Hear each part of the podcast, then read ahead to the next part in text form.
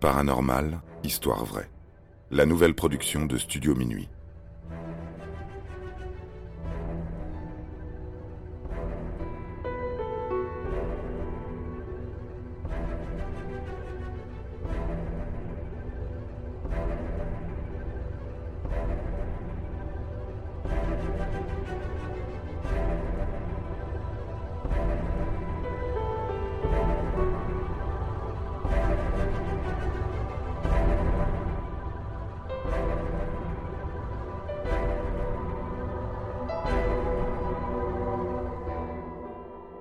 La sorcière de la famille Bell. Au début des années 1800, dans une petite bourgade du Tennessee, un riche fermier et sa famille subissent quotidiennement les attaques d'une force démoniaque pendant plus de quatre ans, entre 1817 et 1821. Cette histoire, d'abord transmise de bouche à oreille à travers toute la région, est racontée dans un ouvrage, Authenticated History of Bell Witch paru en 1894. Selon son auteur, Martin Ingram, tout ce qui est raconté dans cet écrit est vrai. En effet, Ingram mentionne des personnes ayant réellement existé. John Bell, le chef de la famille, sa femme Lucy, sa jeune fille Betsy et l'un de ses fils, John Jr. Les Bell comptent en tout huit enfants, mais tous ne tiennent pas un rôle important dans cette histoire. Martin Ingram n'a retenu que les faits les plus marquants. Des faits qui sont au fil du temps transformés, au point qu'il en existe plusieurs versions. Celle qui va vous être racontée est l'une des plus populaires. Au début des années 1800, le riche propriétaire terrien John Bell achète une nouvelle demeure au cœur d'un terrain de plusieurs dizaines d'hectares dans le Tennessee. Il s'y installe avec ses quatre enfants, sa femme et ses domestiques. C'est la promesse d'une vie paisible et agréable. John et Lucie s'y sentent si bien qu'ils décident d'agrandir un peu la famille. En dix ans, quatre nouveaux enfants voient le jour. Pendant que la mère, épaulée par la nourrice, s'occupe des petits derniers, les plus âgés aident leur père à bien mener son affaire. D'ailleurs, elles sont florissantes. La terre est particulièrement bien fertile. Rien ne laisse présager les terribles événements qui vont s'abattre sur la famille cette année de 1817.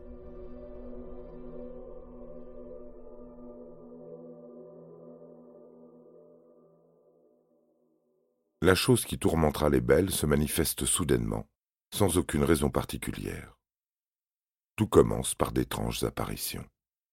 John Bell est au milieu de son champ de maïs lorsqu'il aperçoit un étrange animal. Les différentes versions de la légende s'accordent tout à dire qu'il s'agissait d'un chien, mais avec une allure particulièrement effrayante. Le fermier, qui ne se sépare jamais de son arme, dégaine son fusil et vise la créature, se montrant de plus en plus menaçante. Il tire à plusieurs reprises, mais le rate.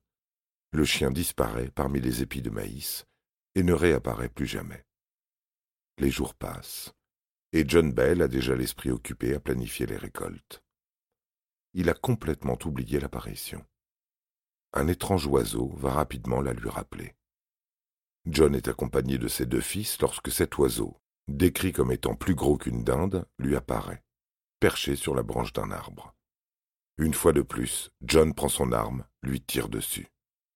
Cette fois-ci, il parvient à toucher l'animal. La créature tombe de l'arbre. Ses enfants courent récupérer l'oiseau touché, mais celui-ci s'est déjà volatilisé. Un autre jour, alors que John Bell se repose à la maison, sa jeune fille Betsy, âgée de douze ans, accourt. Paniquée, elle lui raconte avoir vu une étrange jeune fille perchée sur la branche d'un arbre. Elle a essayé de lui parler, mais celle-ci avait le regard vide. Et soudain, elle a disparu. John Bell la rassure, en essayant de rester le plus rationnel possible. C'est simplement une hallucination due à la forte chaleur en cette saison. Si Betsy a pris un gros coup de chaud, Qu'en est-il de la famille Belle entière et des domestiques qui se font déranger à longueur de journée par des coups tapés dans les murs et aux carreaux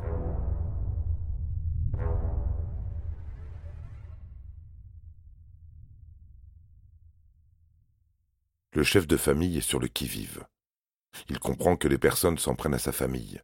Lui et ses fils aînés patrouillent à l'extérieur de la maison pour tenter d'interpeller le premier individu étranger qu'ils croiseront. Dehors, il n'y a personne. À l'intérieur, le vacarme redouble d'intensité. Les fenêtres s'ouvrent et se ferment toutes seules, les portes claquent, des griffes semblent racler le plancher en bois et des grondements sourds se font entendre durant la nuit. Dans de telles conditions, il est impossible à la famille Belle de passer de bonnes nuits. Les jours passent, et les manifestations sont de plus en plus agressives. Les enfants sont directement attaqués durant leur sommeil. Les couvertures du lit sont tirées, les oreillers volent à travers la pièce, et une femme invisible leur chante une comptine au creux de leur oreille. Les enfants attestent qu'il s'agit là de la voix d'une vieille femme.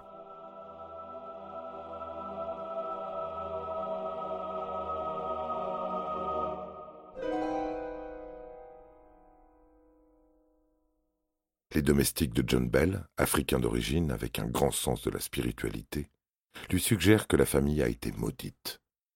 Personne ne saura qui pourrait en être l'auteur, mais les événements paranormaux sont incontestables. La ferme est hantée par un esprit maléfique. Au fil du temps, les Belles remarquent que cet esprit a une certaine tendance à s'acharner sur John et sa fille Betsy. Lucie Bell n'a jamais été inquiétée. À la fin de l'année 1818, une étrange maladie s'abat sur le père. Au début, il pense avoir simplement attrapé un mauvais virus, à force de passer la plus grande partie de son temps dans son champ. C'est mal connaître les pouvoirs surnaturels de cette chose. Les premiers symptômes s'apparentent à ceux d'un AVC. Bien sûr, on ne connaissait pas encore ce terme à l'époque, mais toute la famille et les domestiques en sont témoins. John Bell perd soudainement l'usage de sa mâchoire en plein repas. Son visage est comme paralysé. Il est incapable de prononcer la moindre parole. Plus tard, il dira à sa femme entendre la voix d'une vieille femme l'insulter. La paralysie dure plusieurs heures. S'ensuit une très grande fatigue. Les jours suivants, ce sont tous les membres du fermier qui se mettent à trembler. Sa bouche se contorsionne toute seule, il ne maîtrise plus rien. Puis les symptômes disparaissent soudainement.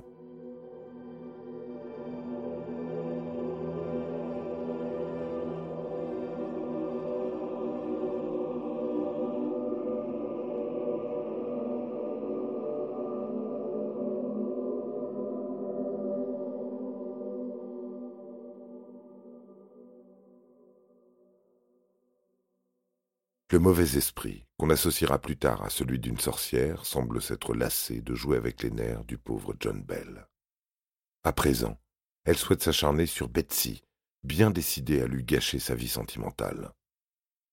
Betsy n'a que quatorze ans, et pourtant, elle est déjà courtisée par deux villageois. Le premier est Richard Powell, un maître d'école plus âgé qu'elle de dix ans, et un autre garçon de dix-huit ans, Joshua Gardner. L'âge faisant toute la différence, Betsy s'amourage pour Joshua. John Bell autorise sa fille à fréquenter le garçon, ne désirant qu'une chose pour ses enfants, qu'il trouve rapidement le bonheur pour oublier les horribles nuits qu'ils passent à la ferme. Malheureusement, à chaque fois que Joshua rend visite à Betsy, cette dernière subit les attaques de la sorcière. Celle-ci lui rend visite pendant son sommeil, la réveillant en exerçant une forte pression sur son corps. À force d'être réveillée en pleine nuit, la jeune fille se fatigue. Elle perd en énergie, perd également l'appétit, s'affaiblit de jour en jour. Ses parents, s'inquiétant pour sa santé, décident de l'envoyer chez des amis, loin de la ferme. C'est trop tard. L'esprit de la sorcière s'est accroché à Betsy. Même loin de sa famille, l'adolescente subit continuellement les mêmes attaques. Il lui arrive parfois d'avoir le sentiment de mourir lorsque la sorcière l'étrangle.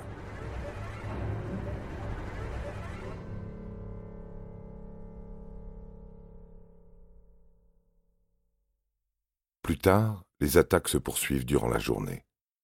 Même lorsqu'elle part en promenade avec Joshua, la jeune fille n'a aucun répit. Ses promenades en amoureux sont gâchées par la présence de la sorcière qui lui murmure des horreurs, ou chante des chansons avec une voix forte et désagréable pour la perturber, selon une autre version de l'histoire. Joshua Gardner est très amoureux. Il aimerait aider sa bien-aimée, mais l'esprit est beaucoup trop fort, bien plus fort que leur amour un jour de printemps de l'année 1820, alors que le couple avait prévu de se marier, Betsy met soudainement fin à leur relation. La légende raconte que c'est la sorcière qui lui aurait demandé de ne pas se marier avec le garçon. Si elle désobéissait, elle ferait en sorte que son père meure. Elle a menti. John Bell meurt le 20 décembre de cette même année. La santé du riche fermier avait fini par se dégrader. Il était cloué au lit durant plusieurs mois, en proie à une forte fièvre incurable.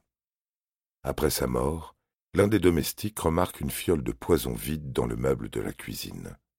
Durant l'enterrement de John Bell, plusieurs témoins disent avoir entendu la voix d'une vieille femme, se vantant d'avoir tué le fermier grâce à ce poison.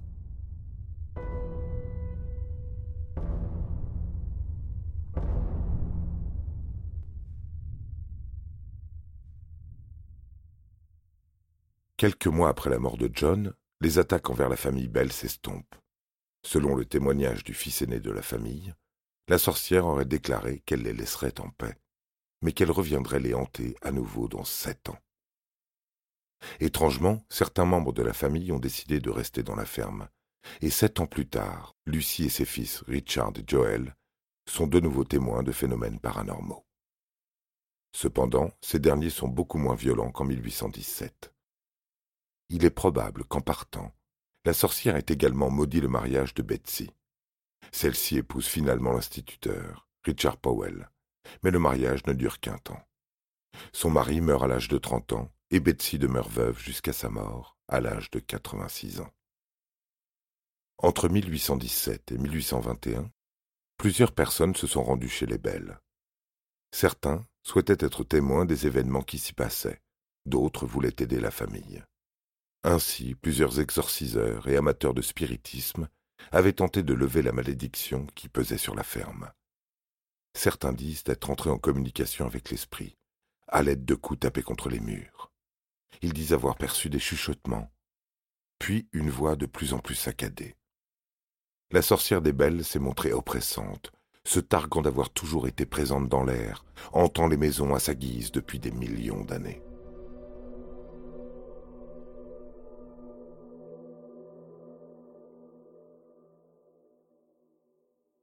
Cette précision, qui figure dans le livre, laisse présager que la sorcière des belles est en réalité un mythe. Les pouvoirs surnaturels qui sont décrits sont inspirés des croyances populaires de l'époque. Nous sommes à la fin du XIXe siècle, et dans les campagnes américaines, fantômes et sorcières hantent les demeures isolées. Certains esprits sont aussi là pour protéger les lieux de certaines attaques. Ainsi on trouve dans une version non officielle de la légende l'histoire d'un général de guerre, Jackson, venu avec ses chevaux et ses hommes dans la ferme pour enquêter sur les phénomènes paranormaux. La sorcière des belles, ayant détecté sa présence, a créé un mur invisible, empêchant chevaux et soldats de pénétrer dans l'enceinte de la ferme. Lorsque le général Jackson entre seul dans la bâtisse, son corps se met soudainement à se tordre avant de se faire expulser littéralement de la maison.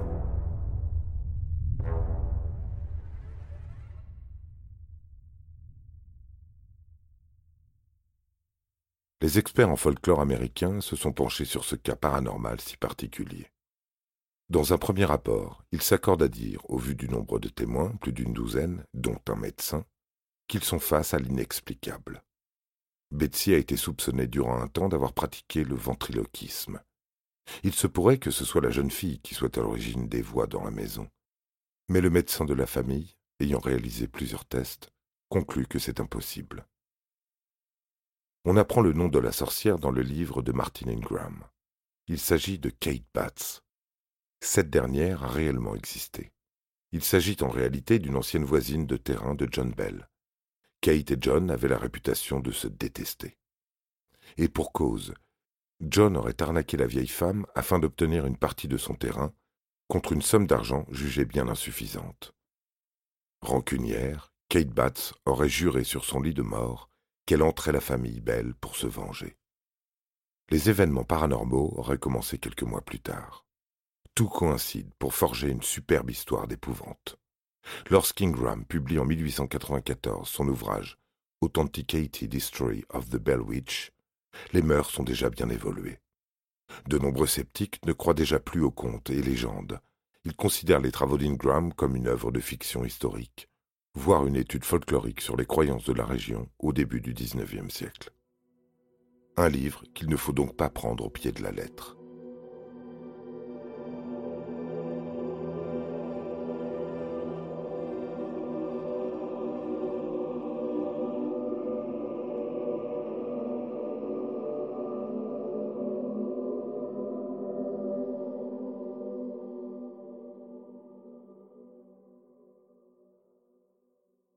De nos jours, le personnage de la sorcière Belle a une place importante dans l'histoire de la région.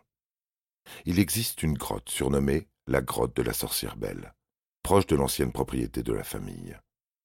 Si on ne peut pas visiter la ferme, il est possible de se rendre dans la grotte et tenter d'apercevoir l'entité.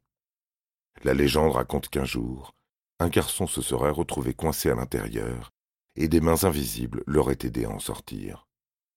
Finalement, la sorcière semble faire preuve de bienveillance. Et si un jour vous avez la chance de vous rendre dans le Tennessee, restez devant la ferme des Belles jusqu'à la nuit tombée. On raconte que, parfois, des flammes danseraient dans les champs et que des orbes de lumière briseraient l'obscurité. Peut-être y verrez-vous un beau spectacle de Luciole.